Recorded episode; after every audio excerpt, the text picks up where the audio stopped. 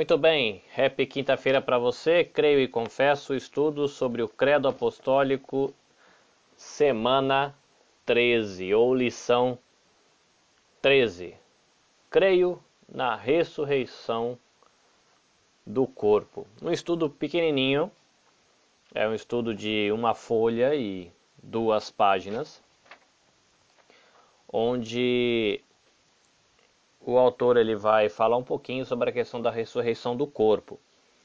Ele vai trabalhar no primeiro momento a ressurreição de Jesus, né, usando a ressurreição de Jesus como uma ponte ou uma prova de que a ressurreição é possível e a, a ressurreição de Cristo como fonte de esperança para a nossa ressurreição também.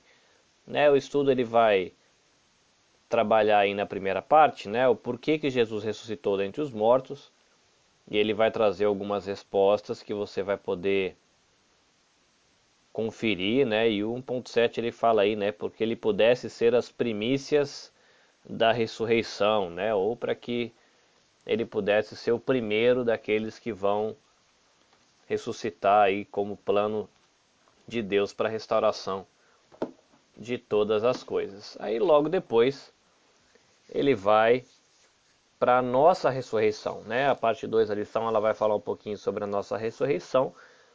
E o estudo ele vai citar uma pessoa chamada L. Berkoff. É, L. Berkoff, ou Louis Berkoff, ou Luiz Berkoff, ele é um teólogo, se eu não estiver enganado, ele é um teólogo presbiteriano, e ele escreveu uma teologia sistemática muito conhecida, né, que é a teologia sistemática de Luiz ou de Louis, que eu não sei qual é o jeito que escreve o nome dele, Berkoff. Né, é bem, bem legal, tem uma linguagem um pouco difícil, uma língua, é um livro antigo, mas ele tem bastante informação útil. Eu lembro de ter usado, eu não tenho, mas eu lembro de ter usado esse, essa teologia sistemática para fazer é, pesquisa. Se você tiver curiosidade de conhecer, saber como é, a Elisa tem essa teologia sistemática do Luiz Berkoff, você pode fazer uma consulta para, por curiosidade, conhecer o material. E citando aí o Luiz Berkoff, o estudo ele vai trazer que na sua, no seu livro de teologia sistemática, é, o Luiz Berkoff ele lembra, né, de que a ressurreição do cristão ele é uma obra do Deus Trino, a ressurreição ela é física ou corporal. O que, que é isso? Quer dizer que a gente, quando ressurgir, não vai ser fantasminha, né? Então a gente vai ter corpo.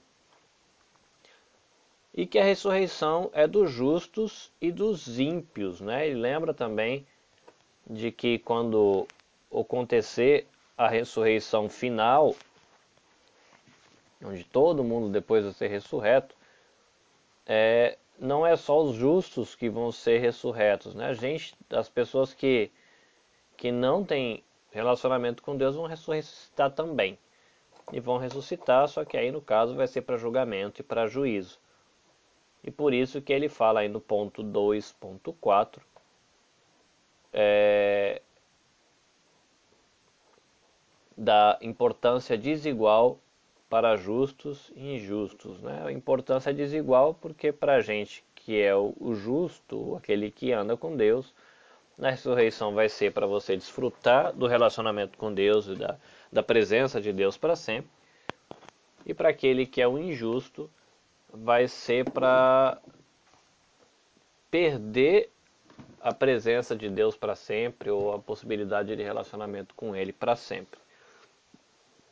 Né? E depois ele vai lembrar aí na conclusão que existem características especiais do corpo de Jesus Cristo que eram é, depois da ressurreição, né? Então, o corpo de Jesus ele era tangível ou palpável, que é, né? Então você tem lá Tomé tocando na ferida na mão de Jesus, ele comeu, ele andou e de alguma maneira ele era transcendental, ele ia além da matéria, além do corpo físico. Né? Então, se Jesus é o primeiro a ser ressurreto e o corpo dele era palpável, mas ao mesmo tempo era transcendental, então dá para a gente ter uma ideia de que o nosso corpo ele vai ter alguma coisa de, de parecido com o nosso, mas ao mesmo tempo alguma coisa de diferente.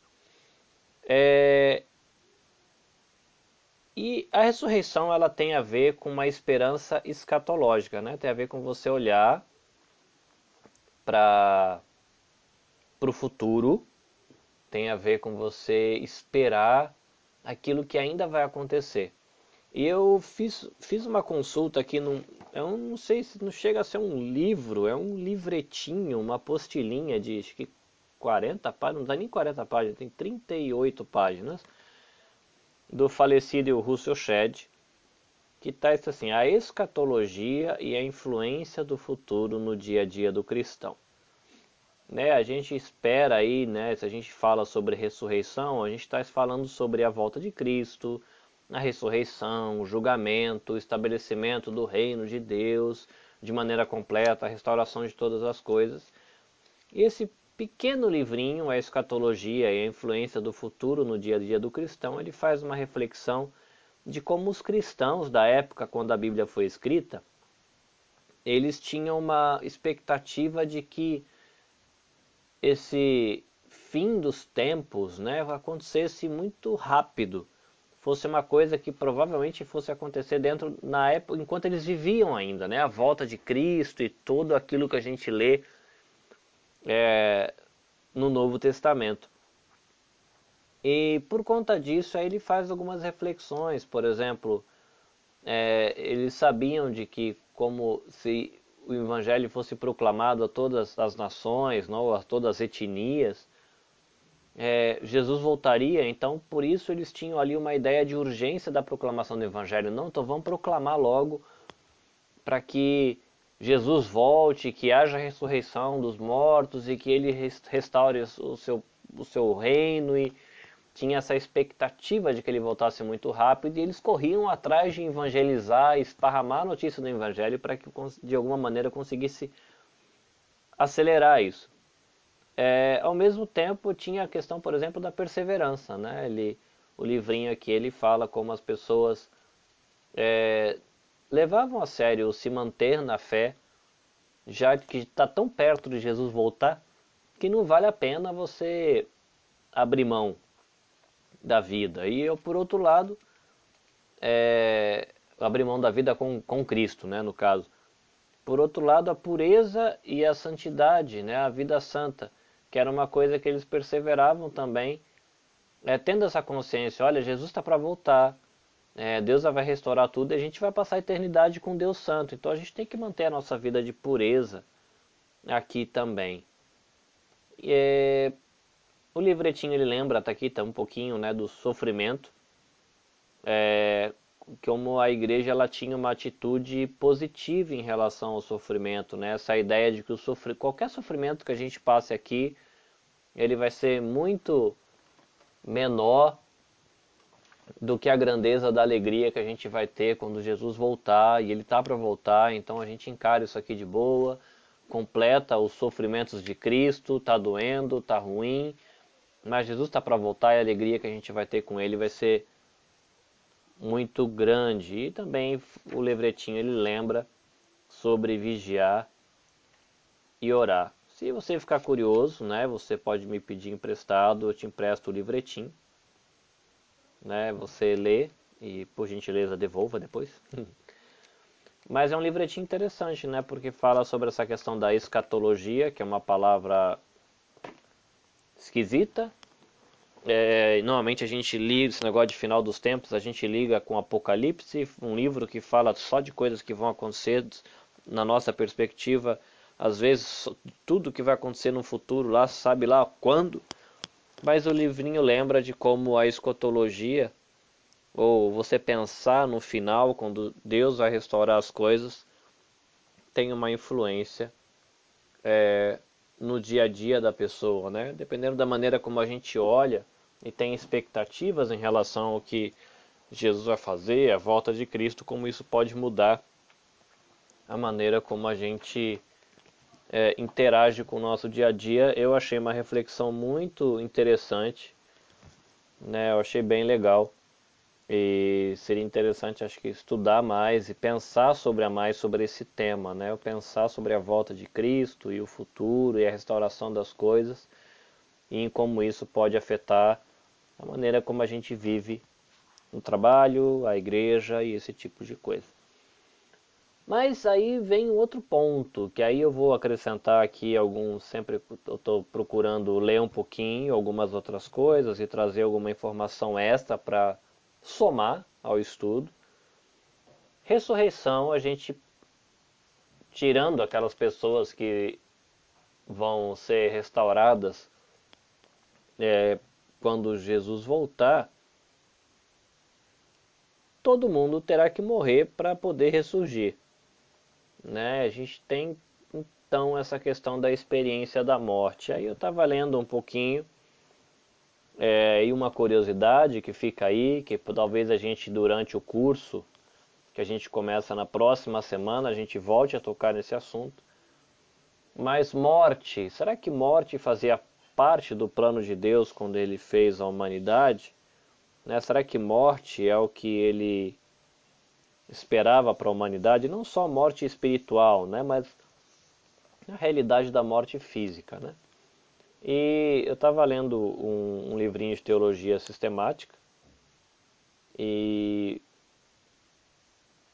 a, o texto falava de que é muito possível, você olhando, você pode refletir e considerar de que a morte era uma possibilidade para o ser humano, no sentido de que era possível ao ser humano morrer quando ele foi criado, mas que a morte não era a, o propósito de Deus. Tanto que Deus falou: olha, não coma da árvore do bem e do mal, para que você não morra.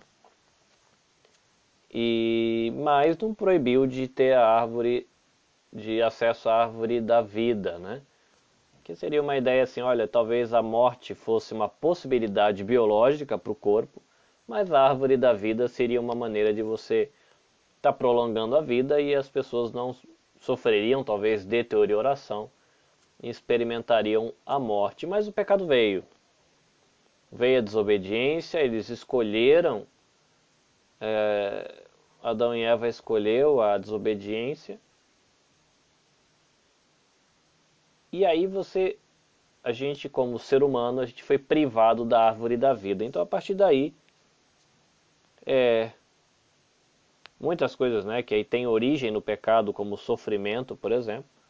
A gente tem, por exemplo, o nascimento, que seria algo que a gente teria normalmente, é, desde Adão e Eva, diferente de Adão e Eva, né, porque Adão e Eva não nasceram do jeito que a gente nasce, mas o nascimento, o crescimento, a maturidade, aí como uma, uma coisa natural, dá para se pensar que isso faz parte da, do que é ser humano, da condição da existência humana.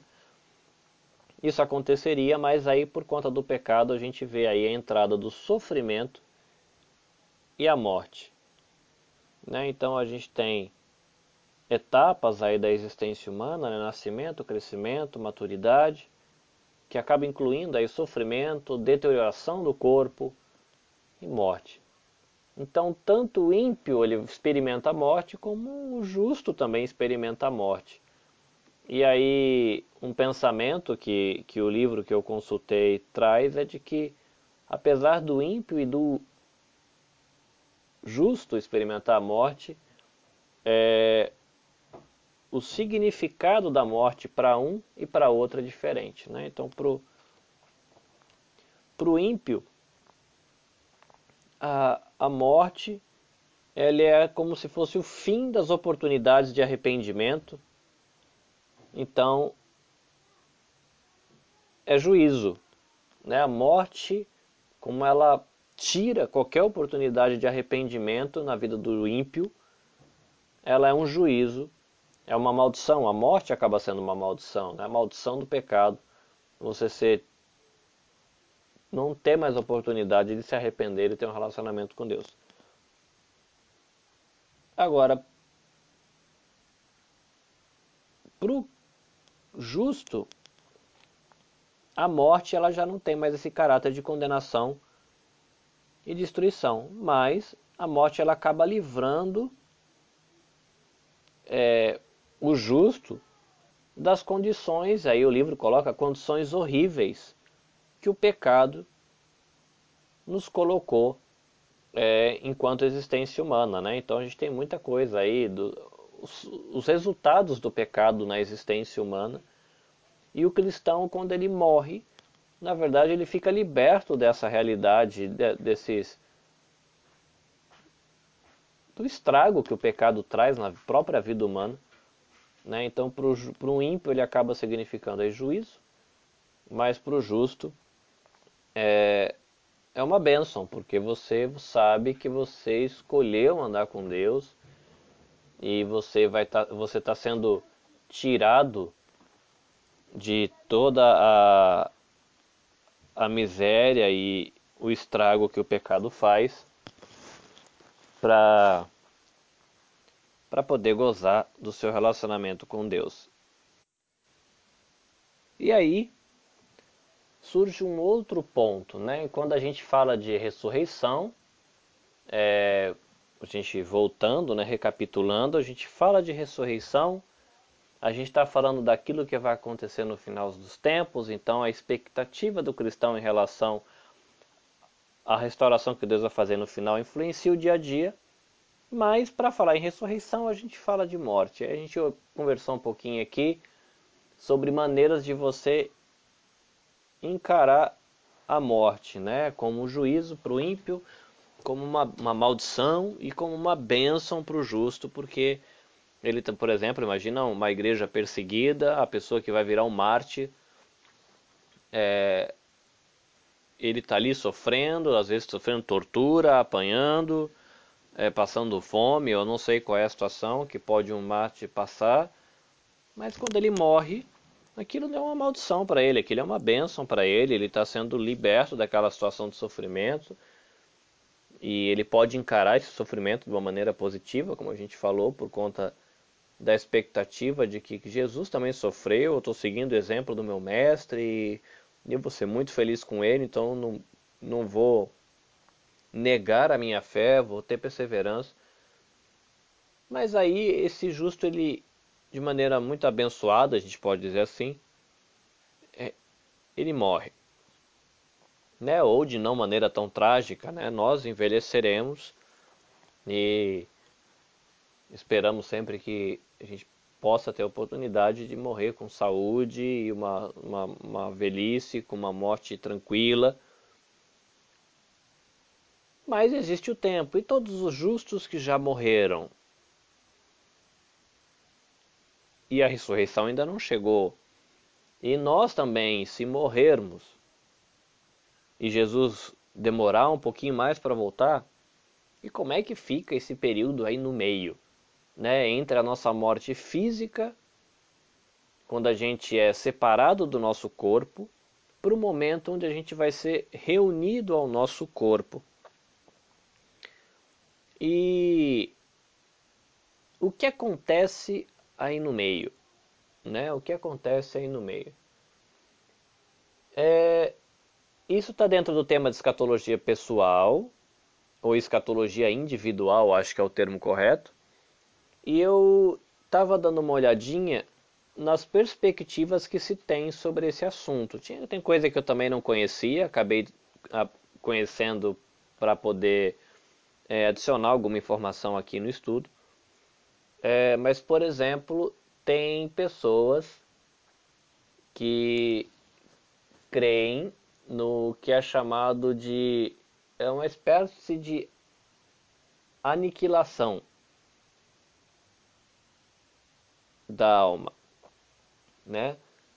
O que é isso? A ideia de que quando o corpo morre, a alma também morre junto e acaba a existência ali. É, e no futuro, quando for haver ressurreição, Deus ele traz de volta a existência com o corpo. Né? Então é uma ideia de que o corpo e a sua realidade não material, né? a, a alma, ela só existe colada com o corpo. Então o corpo parou de funcionar, a alma deixa de existir e quando Jesus ele ressuscitar o corpo, ele vai trazer de volta a existência esse um novo, com um novo corpo essa alma, né? A crítica que se faz a isso é uma vez que tudo deixou de existir, tanto o corpo, perdão, quanto a alma. Como é que a gente vai saber, né, que aquela pessoa que diz que aquela pessoa é aquela pessoa mesmo, já que tudo parou de existir e Deus teve que fazer outro para ter ressurreição? É, tiveram cristãos, pelo que eu estudei, por volta do século XIX, que defenderam de que, como essa é uma, isso tem, tem, a ver com um negócio que é chamado de teologia liberal, né, que são pessoas que desconfiam dos milagres e têm uma visão bem científica da, da vida cristã. E, e eles consideraram que a ressurreição do corpo seria uma impossibilidade científica. Então, como é que você vai Deus vai ressuscitar uma pessoa que foi comida por tubarões? Como é que Deus vai ressuscitar uma pessoa que foi morreu no incêndio? Como é que vai se ressuscitar um cremado? Né? Então você tem a matéria do corpo, por exemplo, você tem a matéria do corpo de uma pessoa que que morreu no mar e o peixe comeu, e alguém comeu esse peixe. Então aquilo que era parte do corpo da pessoa virou parte do peixe, e a pessoa que comeu o peixe agora tem parte disso dentro dela. Como é que Deus vai pegar tudo isso para montar de volta o corpo da pessoa? Então, esse pessoal do século XIX, ele só, ah, não, não, a ressurreição é só da parte da alma, só, então aquilo que a gente chama de ressurreição, a gente não acredita que, que exista é, ressurreição do corpo.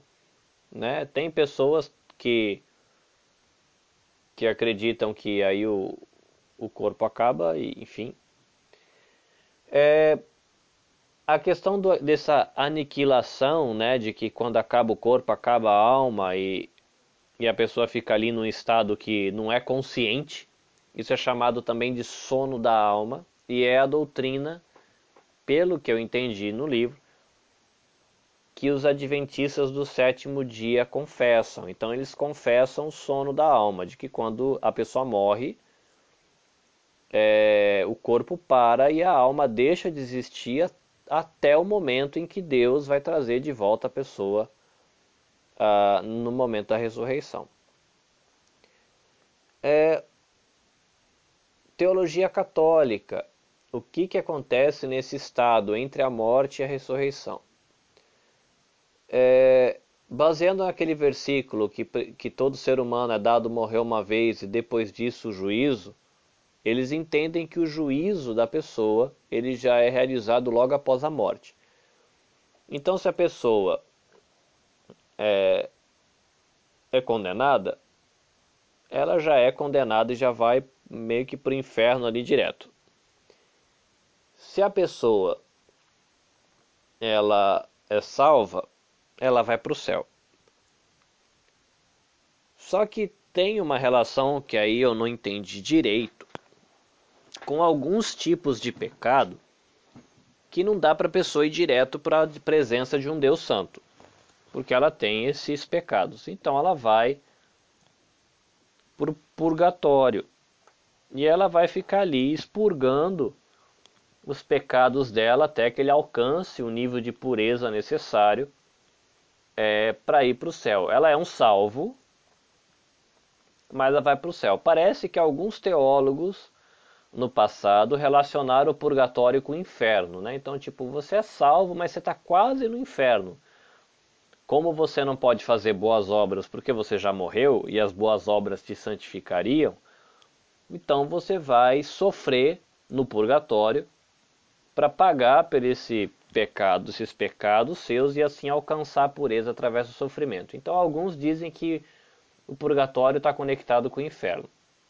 E parece que alguns outros teólogos, aí são teólogos católicos, né, é, conectam o purgatório com o céu. Não, o purgatório é um lugar para salvos, não é um lugar para perdidos.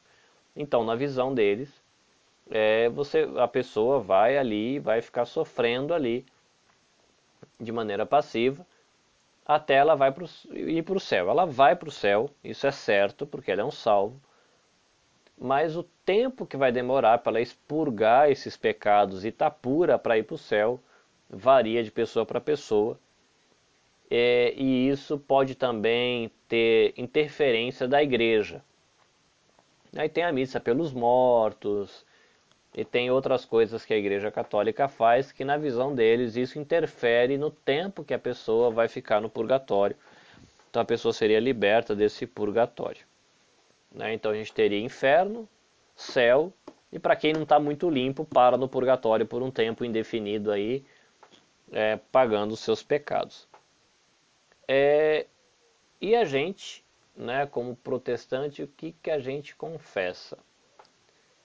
A gente confessa, por exemplo, com base é, na palavra de Jesus, por exemplo, de que quando ele morreu ele fala: Deus, a ti eu entrego o meu espírito, de que nós cremos de que quando o corpo morre, e Jesus ele morreu de verdade, é, existe uma parte do ser humano que continua existindo. Tá? Então a gente não é aniquilacionista e a gente não confessa de que acaba o corpo, acaba a existência humana. Né? Então a gente tem algum tipo de existência que vai além do nosso corpo físico. Então o corpo morre, mas existe uma existência que continua. É, quando Jesus estava na cruz e ele tratou com os dois é, ladrões, ele disse: Olha, hoje mesmo você vai estar comigo no paraíso. Então existe uma discussão se, é, se Jesus disse, é, em verdade eu te digo hoje que você vai estar comigo no paraíso, ou se ele disse, em verdade eu te digo, vírgula, hoje você vai estar comigo no paraíso. Mas considerando que a palavra seja, em verdade eu digo para você de verdade, hoje você vai estar comigo no paraíso, então quando a gente morre, a pessoa, o justo, aí ele já entraria num estado de desfrutar da comunhão com Deus. Né? Onde é esse lugar? É... Se é o mesmo lugar que a gente vai passar a eternidade, né? se a gente considerar que céu é comunhão intensa com Deus, né? então é, a pessoa ela já está no céu, mas lembrando que o corpo dela está morto. Então ela está nessa existência espiritual, vamos colocar assim e que um, vai ter um momento onde Deus ele vai intensificar essa experiência de prazer da comunhão com Ele, quando Ele ressuscitar a pessoa e der um corpo para ela. Né? Então ela já está desfrutando da alegria, da comunhão, da presença de Deus, mas cinco depois que ela morre, é aquele que é salvo, mas depois vai ser mais intenso esse desfrutar da comunhão e da experiência da bênção de Deus. Por outro lado, é, aquele que é condenado, quando ele morre, ele já está, não vou dizer desfrutando, mas ele já está experimentando a ausência de graça e a, a impossibilidade de ter comunhão com Deus. Né? E se por um lado, então, um está desfrutando da comunhão e da alegria da presença de Deus, o outro está experimentando o rompimento total do relacionamento com Deus e experimentando a tristeza de não poder mais se relacionar com Deus. Né?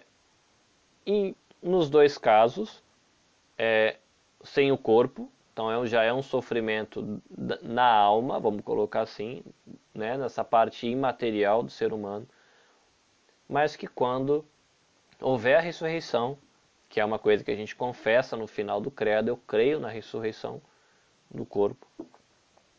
É, a intensidade tanto do, da experiência do justo da, com a comunhão com Deus, como a experiência do ímpio, do rompimento de sua comunhão com Deus, vai ficar muito mais intenso. Né? Então, a gente, aquilo que a gente já está experimentando na, na, nossa alma, aquilo a gente vai experimentar também no corpo, né? seja a bênção da comunhão com Deus, seja o juízo da separação com Deus. Né, eu achei interessante é, trazer um pouquinho dessas informações extras para acrescentar um pouco, fazer você pensar, ficar curioso. Né? A gente vai voltar a estudar teologia, doutrina, mas ainda mais para frente no curso. mas eu imagino que essa caminhada aí durante 13 semanas é, estudando o credo já ajudou você em muita coisa, pelo menos abriu a minha cabeça para bastante assunto, é, me fez recordar de muita coisa importante naquilo que eu confesso como fé em Deus. E isso foi muito bom para mim, espero que tenha sido bom para você. Agora, aos 30 minutos do último tempo, é, eu quero parabenizar você. Né? Parabéns, você acaba de completar 13 semanas de estudo. É, talvez tiveram semanas que você conseguiu estudar de maneira muito legal e você ficou satisfeito com o seu desempenho nos estudos. É, eu imagino que, como eu, tiveram semanas também onde você estudou e ficou muito frustrado porque o estudo foi mal feito, foi corrido, foi sem tempo, não teve oportunidade de dar atenção, ou de repente passou alguma semana que nem estudar você não estudou por causa da correria do cotidiano. É, eu quero incentivar você a não chorar pelo leite derramado. Você faz um balanço aí, são 13 semanas de estudo, você acabou de completar uma série falando da, da, dos fundamentos da nossa fé e faz um balanço dessas 13 semanas, né? Mas eu quero incentivar você a fazer um balanço não para você se lamentar pelo que você não fez, mas faz um balanço vendo tudo que você aprendeu, valorizando cada cinco minutos que você investiu, Olha, naquele dia eu investi 5 minutos, naquele outro dia eu investi 10 e isso teve retorno para mim. Né? Então valorize esse tempo que você estudou e se você encontrar na sua experiência com esse estudo oportunidade para melhorar é, a sua dinâmica de estudo para a etapa que a gente começa na próxima semana, toma a sua experiência nessas 13 semanas como um incentivo. Fala, olha, ali eu tenho uma área de melhora. É, a minha melhora pode ser, por exemplo, o lugar onde eu vou estudar. É, ou eu preciso criar uma disciplina arrumando um horário para estudar.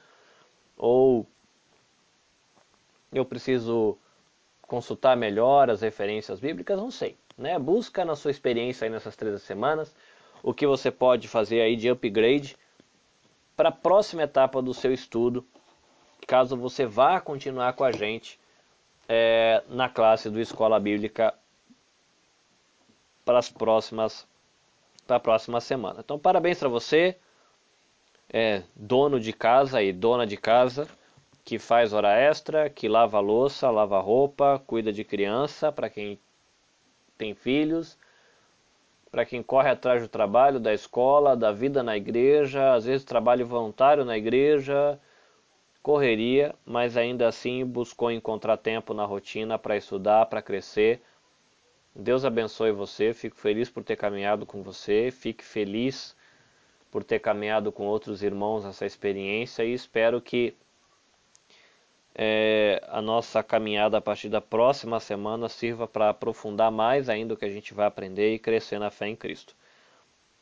Tenho orado para que isso aconteça, espero que você esteja motivado e curioso para saber tudo que Deus pode te ensinar nos próximos meses de estudo e caminhada que a gente vai ter junto. Deus abençoe você, muito obrigado por tudo que você me ensinou nessas 13 semanas, porque vocês que participaram do estudo me obrigam a estudar e eu acabo aprendendo um montão de coisa. Então, obrigado pelo tempo de vocês, a paciência de vocês de andar comigo e por tudo que vocês acabam me ensinando enquanto vocês é, exercitam, exercitam aí a curiosidade de vocês para aprender mais sobre a palavra de Deus, a, a fé que a gente confessa e agora muitas outras coisas que a gente vai estudar também a partir da próxima semana.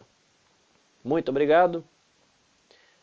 Deus abençoe e a gente conclui aqui a apostila Creio e Confesso, estudo sobre o credo apostólico.